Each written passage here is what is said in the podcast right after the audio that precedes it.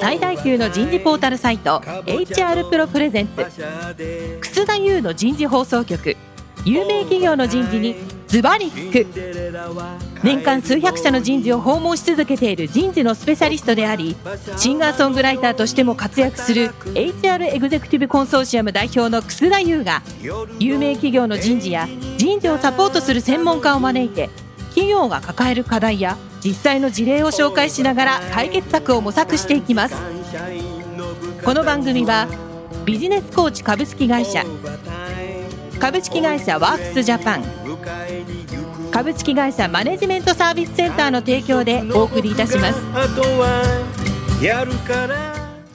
楠田優の人事放送局有名企業の人事にズバリ聞く。パーソナリティの楠田優です今日は東京港区赤坂にあるプロフューチャー株式会社23階のフロアから番組をお送りいたしましょう今日からお送りするテーマは外資系企業の人事で活躍するキャリア、外資系企業の人事で活躍するキャリアになります。4回にわたってお送りする、まず最初、今日のテーマは、外資系企業で働く世界。来週は外資系企業で働くための英語力。そして3週目は、外資系企業を転職して早く馴染むコツ。最終回はこれから外資系企業人事で活躍する人たちへのメッセージになります。早速ゲストの方をご紹介いたしましょう。株式会社セールスフォースドットコム常務執行役員人事本部長鈴木正則さんです。鈴木さんどうぞよろしくお願いします。よろしくお願いします。続きましてシスコシステムズ合同会社業務執行役員人事部長の宮川愛さんです。宮川さんどうぞよろしくお願いします。よろしくお願いします。さあ、今日はね、もう若い人たちがね、この番組多分ね、相当聞くんじゃないかなっていうふうに、そんなふうに思っていて、私はもう66歳なんですけど、私自身もなんか少しね、ワクワクしていますので、最後までお付き合いいただきたいなと思います。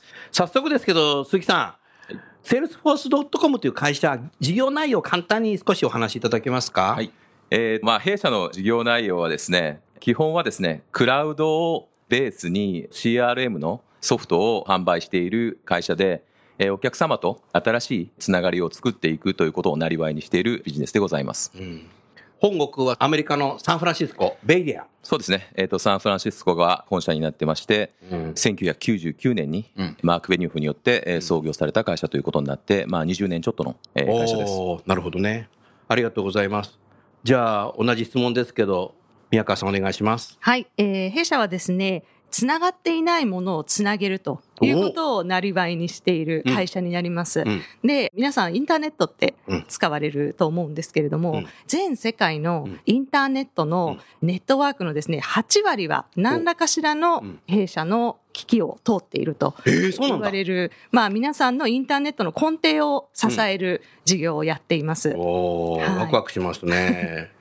あの、会社名がシスコなので、はい、やはりサンフランシスコ。そうですね。あの、創業時はですね、サンフランシスコからスタートをしまして、その最後の3文字を取ってシスコという会社にしたんですけれども、今はですね、サンノゼってサンフランシスコから1時間ほどの、そうですね。カリフォルニア州だ。はい。いわゆる、まあ、シリコンバレーと言われる、あの、ところにある会社になります。せっかくだから今回さ、サンフランシスコで収録すればよかったね。そうですね。ぜひ次回はサンフランシスコでやらせていただければと思います。をぜひお願いしたいと。本当だね。サンフランシスコは僕は毎年行くけど、もう雲一つない青空。ね。これやっぱすごいよね。うん、素晴らしいなっていう、そんなふうに思います。それではね、あの、本題に入っていきたいと思うんですけど、今日のテーマは、外資系企業で働く世界ということで、私が素朴に思ってることが3つあります。一つずつですね、皆さんにお答えいただきたいなと思っています。一つがね、やはり、かなり日系企業より自由に働けるなっていう環境があるなというふうに思っています。で、もう一つが、みんな自立してるなと思っているんですね。うん、それから、もう一つが自尊。まあ自尊心でしょうけどね、ありのままの自分を尊重し続けている態度っていうのはすごくあるんじゃないかなって、そんなふうに思いますので、まあこれは私の持論なので、いやいやそんなことではないよとか、いやもっとこういうのがあるよっていうのがあれば、ぜひお話ししていただきたいんですけど、じゃあ最初に、宮川さんからいこうか。ねあの、いわゆる9時5時に会社来て働くっていうよりも、時間よりも、なんかすごいパフォーマンスを重視してんじゃないかなって、そんなふうに思いますけど、はい、いかがですか？あの、その通りですね。やはり一人一人の役割が、まず外資系というのはとても明確化をされているというイメージがあります。で、かつですね、日本法人において、まあ、会社にもよるのかもしれないですけれども、うん、えー、複数名が同じ仕事をしているということがほとんどなくてですね、もう自分の責任範囲はもう自分がいなければ成り立たないといったような、まあ、ある種厳しいけれども、うん、その中に、まあ、裁量があるような、あの、面白みがあるような、まあ、そういった環境というのが、日本にある多くの外資系の企業の、まあ、あの、特に IT 系ですね、の実態なのではないかなと思います。うん、そうすると分かりやすい話が、別にどこにいても、はい、世界中どこにいても、何時から何時まで仕事をしていても、きちっとパフォーマンス上げてればいいと。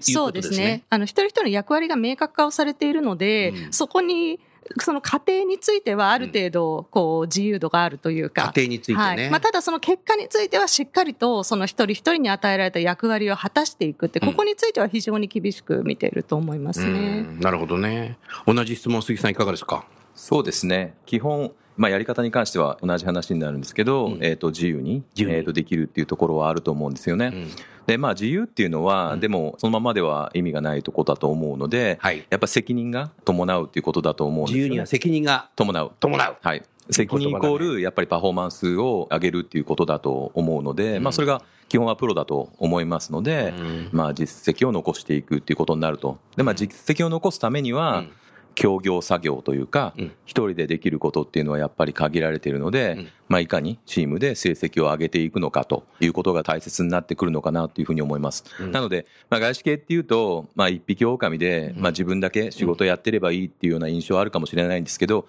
まあ、役割は確かに明確化されてますけど、やっぱりできる人材っていうのは、いかに、えっ、と、周りとうまく協業作業をして、周りとうまく協業。チームの目標を達成していくのかということが大切なのかなと思います。う、ね、なるほどね。そうすると、素朴な質問ですけど、マネージャーが大変だね。宮川さんどうですか？自分の部下が目の前にない。そうですね。まあ、ただ、逆に部下が目の前にいたら、日本の会社のマネージャーさんって、その部下が本当に何をしていて、どこに時間を使って、こう、どういうふうに働いてるかって、その場所にいるっていうこと以外、本当に理解されてるんですかね。なるほど。うん今、多くのリスナーがドキッとしたかもしれない。僕もドキッとしちゃった。なるほど。うん。杉さんどうですか？マネージャーの仕事は大変ですよね。うん、あなたもマネージャーやってる。そう、大変ですよね。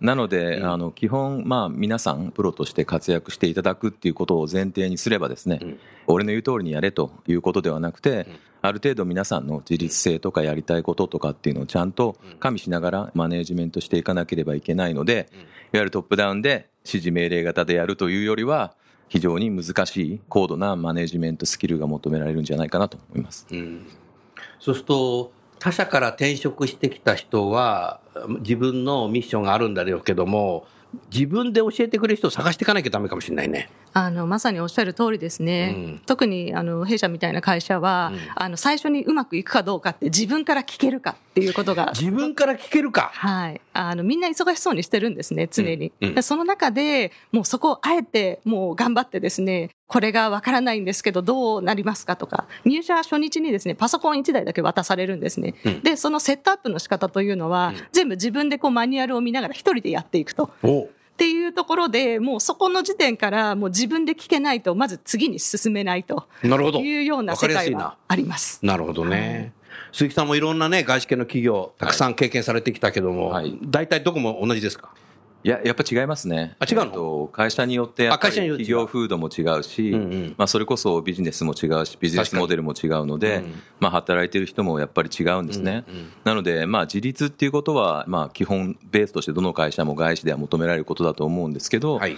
まあ、弊社の今のセールスフォースの場合は、うん、お花っていうやっぱり文化を持っていて、まあ、助け合い、助け合い。えー、と家族として、まあ、新入社員をしっかり迎えましょうっていうこともあるので、うん、まあ、自立は求めますけど、うん、えー、まあ、周りからのサポートもすごくありますし、手を挙げればマネージャーも同僚も、まあ、しっかり手を差し伸べて onboarding をしっかりしてくれるっていう環境にあるかなというふうには思います。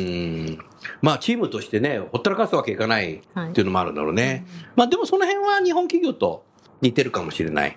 そうですね。な。はい。うん。なるほどね。そうすると、今ね、政府が、あの、働き方改革ということで、あの、残業をやめましょう。早く帰りましょうとか、または家で仕事していいですよ、シェアードオフィスで仕事していいですよということで各社やってますけども、もう御社では結構早くから取り組んでらっしゃった。そうですね。あの、今年で約20年に。20年前からやってんの？はい、になります。おー、すごいね。鈴木さんいかがですか？そうですね。えっと、インターネットの会社なので、基本は、えー在宅勤務だとか、インターネットの会社なんでそうですね。そういう制度面のところは非常に整ってるかなと思います。うん。まあ、ただ、実際にね、うん。あの、社員の方々が安心してこう、使っていただけるような環境を整えるっていうのは、まあ、そんなに簡単じゃないかなと思います。なのでうん、弊社でもやっぱり営業が強い会社ですので、うん。やっぱりこう、客先に行ってなんぼの世界っていうのがやっぱりあるので、なるほど。まあ、そういう中でもっとですね、そういう制度を使用してもらうためにですね、うん。まあ、啓蒙活動は、えっと、続けて行っているような形です。うん、なるほどな。まあね、冒頭杉さんもおっしゃってたけど、結構自由って、若干人によっては不自由なとこもあるんだろうなと。うん教えてくんないねみたいなとかさ。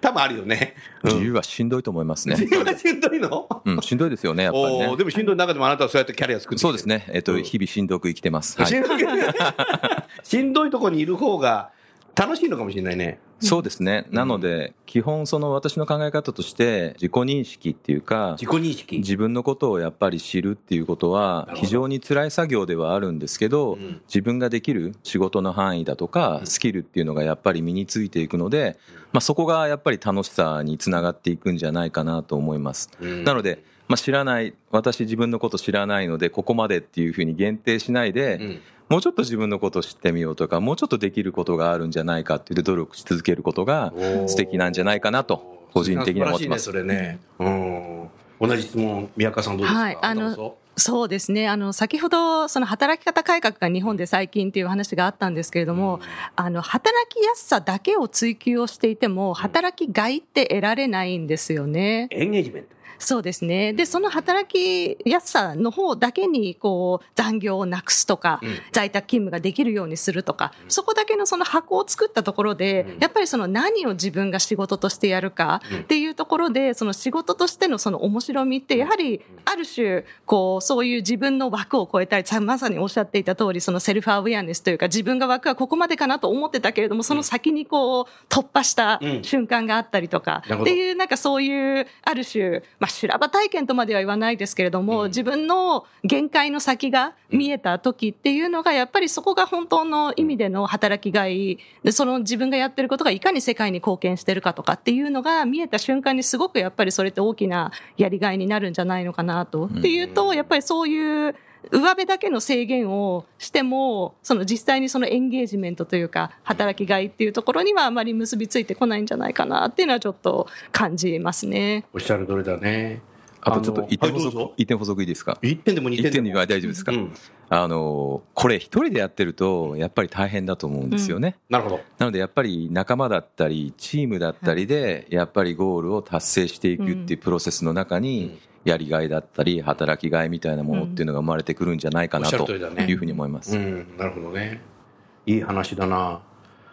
もうね、このシスコさんもセールスフォースさんも、もうグローバルでエンゲージメントの高い会社だから、ここまで多分言い切れるんだろうなと思いましたね。やはり日本企業は結構ね、残業も多かったり、有給もあまりね、取得できなかったりする企業もたくさんあったんですけど、まあ今はね、だいぶ残業は減って、有給も取れるようになったりとか、在宅勤務もね、今年は2020東京オリンピック・パラリンピックがあるので、みんなでチャレンジしようとかやってるけど、でもそれだけじゃダメだし、でもあんまりそれだけやってると逆に疲弊していっちゃう可能性があるね。うん、そういう意味では、あの目指すところは、まあ、エンゲージメント高くしていくっていうことでは、お二方がね、喋、ったことっていうのはやっぱり重要なのかなという、そんなに思いましたね。ちょっと一点補足していいですか？2点でも3点でも。あの、やっぱりこう会議をしていても、うん。なかなかこう多くの日本の会社の中で会議ってとても形式的なものになってしまっていて、うん。発言する人が決まっていたりとか、うん。ただ外資ってやはりその会議に出席する意味っていうのがやっぱり自分としてのその価値、うん。バリューっていうのを出すうんっていうことがすごく求められていて、そそこがやはり難しいところ、辛いところでもありますし、うんと同時に自分がこう経営に参画をしているような、うんやっぱりそういう体験が得られるっていうのが、すごくやはり、まあ、透明性の高い、あの、オープンな環境なので、うんそういったところはすごくその働きがいだったりとか、そういうところにつながってくるんじゃないかなと。なるほどね。うん。鈴木さんも縦にね、首振ってられたから一緒なんだろうなと思いました。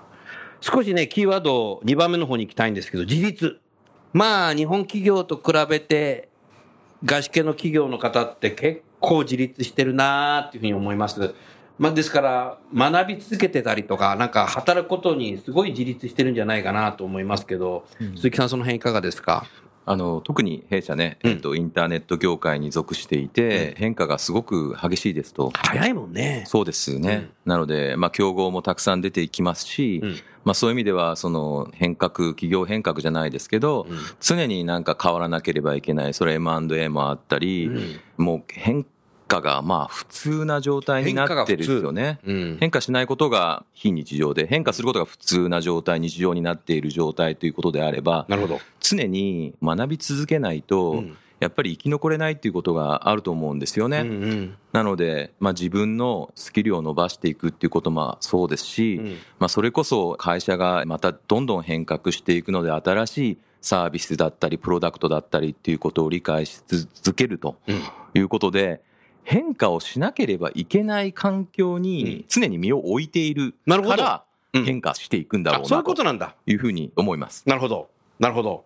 うん。宮川さんいかがですか？あの、全く同じ話を弊社のですね、グローバルの CEO も言ってまして、あ、そうなんだ。えー be comfortable うん to be uncomfortable かな？うん。あの、常にこう変化をし続けるので、うん常にそこは居心地の悪い世界だと。ただそれうんに対しうんて、心地よくならなければいけないっていう。わお、なるほど。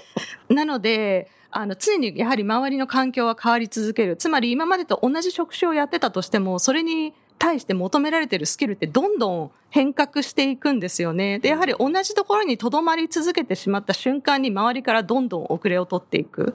で、自分のキャリアに関しても、会社がそのキャリアをどこかに連れて行ってくれるということではなくて、そのまさに自立というところなんですけど、自分がどうありたいのか、まあ、それは必ずしもそのポジションが上に上がるということではなくて、どういうプロフェッショナルでいたいのかっていう思いは常に持っていないと、やはりそういった周りの環境であったりとか、変化が非常に激しいので、そういったところからやはり取り残されてしまう。だからこそ、こう、自立して、自分としてのキャリアを自分で描くっていうことが、その会社がどこかに連れてってくれるではなくて、なるほどっ。ていうのがすごく重要だなって思いますね。そうすると、この番組のリスナーは、その、日本企業、日系企業一筋でね、え一社で働いてる方が相当多いんだろうなと思いますけど、日本企業には、あの、定期移動はい。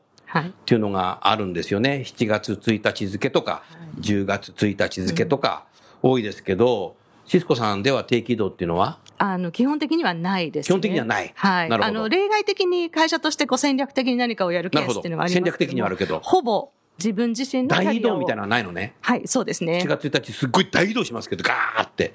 それはないのね。ないですね。えー自分のキャリアは自分で描くということなので、社内公募は常にやっていますので。あなるほど。そっちでね。はい。セールスフォー全世界スさんは？えーうちはですね、実は2月1日にですね、まあ、新年度っていうのは我々は2月1日から期初スタートするんですけど、毎年ですね、セールスの組織の、まあ、テリトリーどこを担当するかとかですね、まあ、いろいろこう、役割も含めて、かなり大規模に変化させるっていうことを毎年実はやっています。なので、まあ、日本企業が言う、まあ、定期移動と同じ考え方かどうかは分かりませんけど、なるほど大きな変化が2月1日に起きるっていうのはあります。あるのねあります。うんでもそのセールスの方が、例えば移動していく、はい担当セールスが変わるのお客さん変わるときには、やっぱりマネージャーはきちっと説明してるわけでしょ、そうですね。きっちり説明はしてます。うはい。んで、まあ本人たちも希望もある程度は聞いていますけど、うんえーそういう形で、まあ、これ、完全にこの私の個人的な意見ですけど、やっぱり変化にうんなれるっていうのうんは、すごく大切なプロセスなんだろうなとは思っています。なるほどね。なので変化が普通になるっていうことですよね。うんそれは先ほどあの宮川さんが戦略的とおっしゃってたけど、はい戦略的に移動していく人たちっていうのはやっぱり上司がきちっとその意味も説明してるわけね。そうですね。あーこれね結構重要で日本の大企業の定期移動の時に上司は意外と説明してないんですよ。うんうん、それで福岡いいぞとかね博多いいぞみたいなとかね仙台いいぞみたいな飯がうまいとかねちょっとわけのわかんない話で総合職なんだから行けよみたいなとかね、うんなんかいまだにそういうのがすっごく多いので。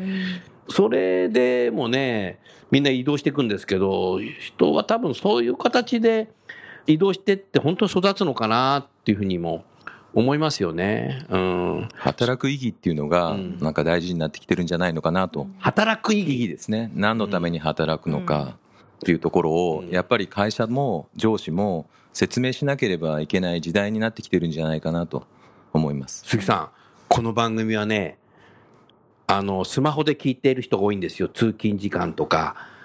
でね、聞きながらね、メモできるんだよね。マルチタスクできるんだよね。今相当のリスナーがね、メモしたね。そうですか、うん、試験しないのにね。うん、ああ、なるほどね。うん。そういう意味では、鈴木さんもやっぱり学び続けてんだ。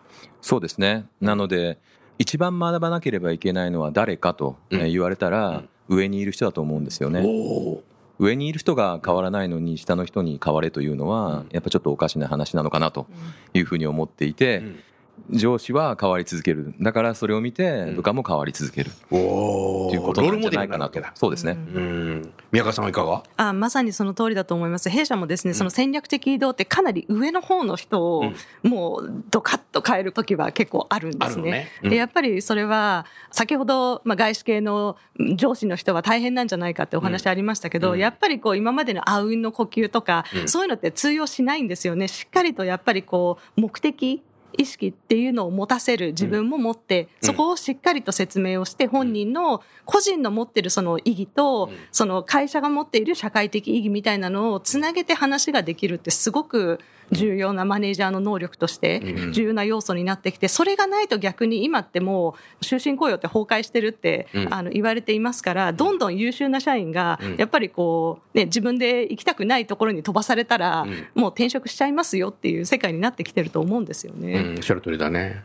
そうすると、先ほどね、宮川さんおっしゃってた文脈から言うと、自分のキャリア自分で作るっていうことで、やっぱり自分で主張していかなきゃいけないね。そうですねそれをマネージャー、上司は聞いてくれるんだ。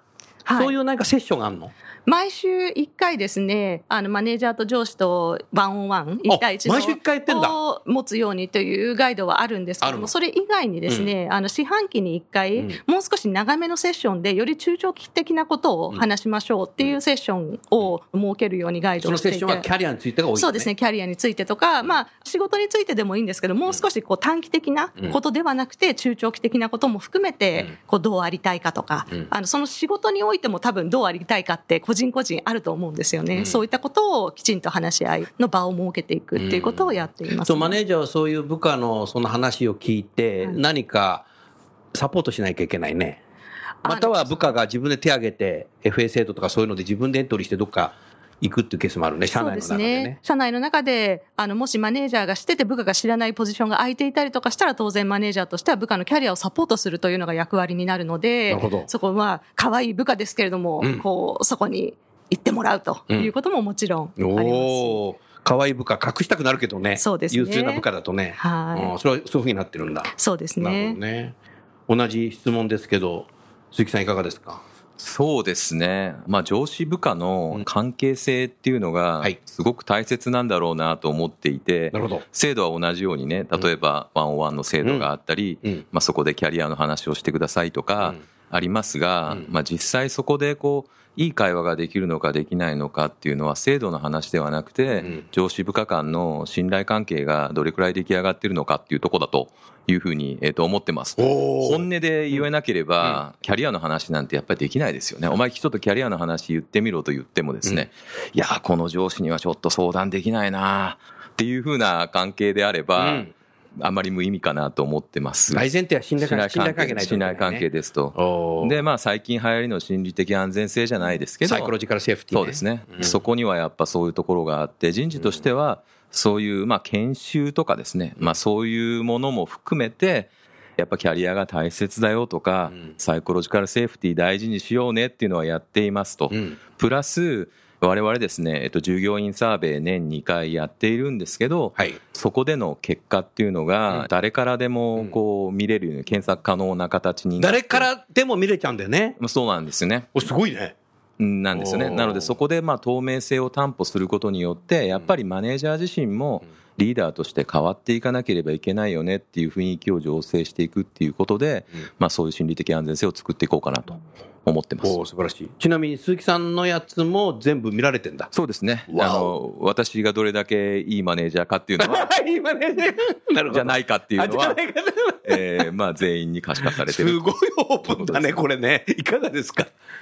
あの、すごく似ているところがたくさんあるんですが、あの、さすがに各上司のそのスコアまではオープンにはしてないですうんね。なるほどねただ、その上司の中で、その点数が何点だったっていうことよりも、その点数がどう推移しているのか、そこにはどういう意味合いを持つのかっていう、あの、対話の時間を必ず持たせるようにはしています。丁寧にやってるね。二社ともね。うん。それ重要だね。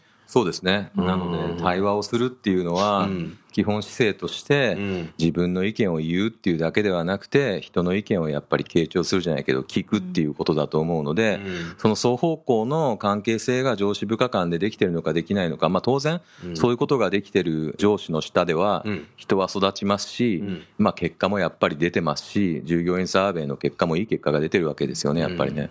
なのでそういう、まあ基本動作をしっかりできるようになることが、リーダーに求められてるかなと思いなます。るほどね。三つ目のね、テーマですけど、自尊ですけど、もう少しな、このところまで入ってきてますけど、そのいわゆるありのままの自己を尊重し、受け入れる態度、この自尊心についても少し鈴木さんお話しいただけないですか？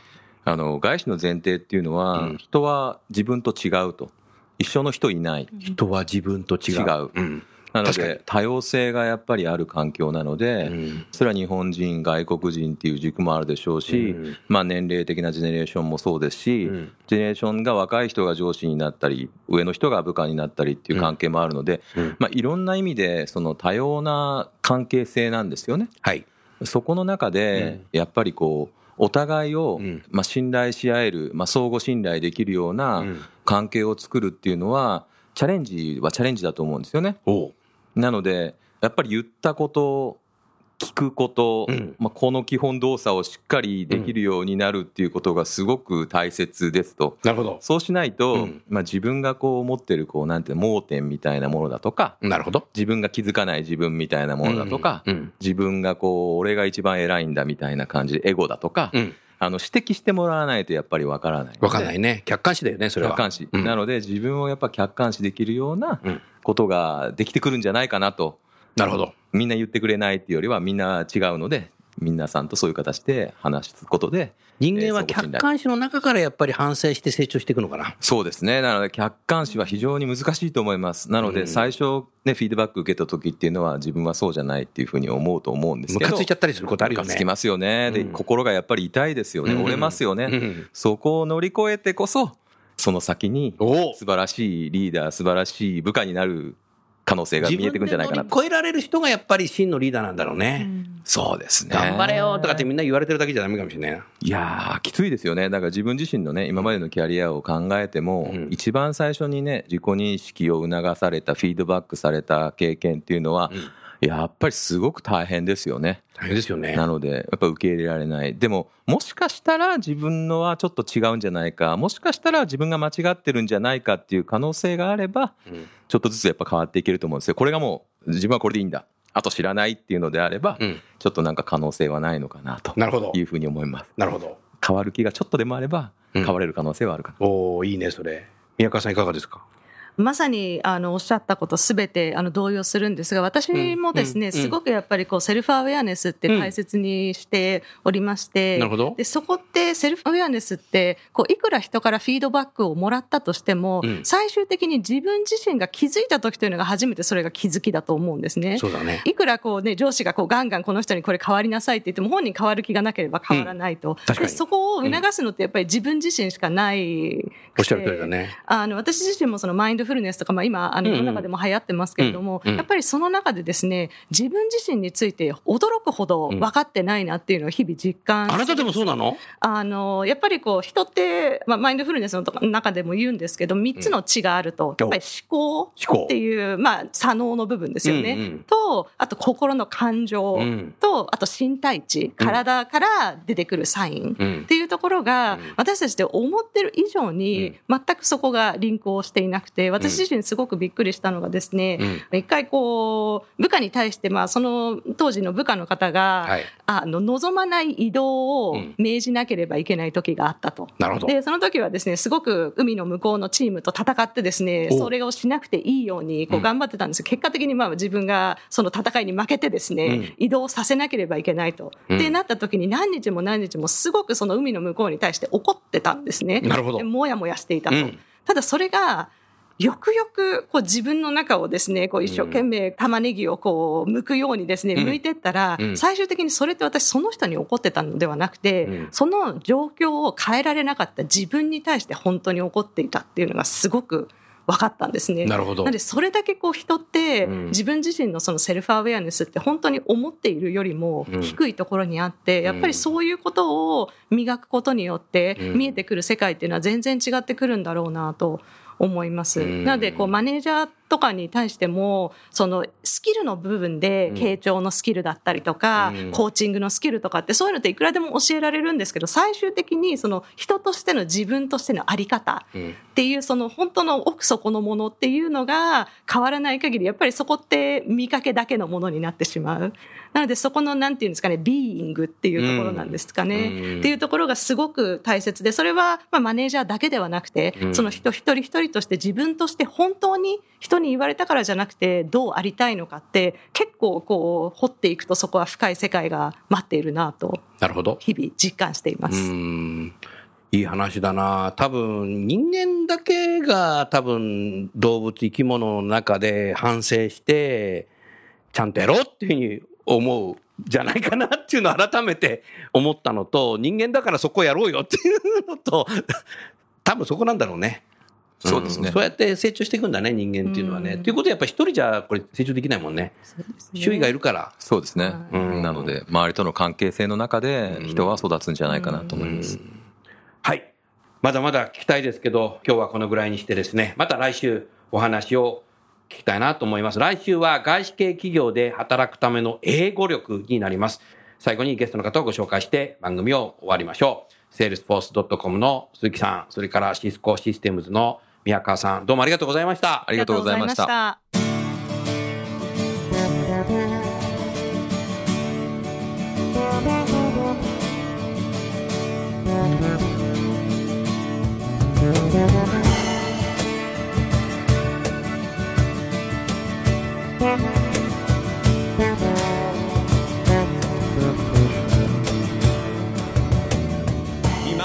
今日のお話はいかがでしたか？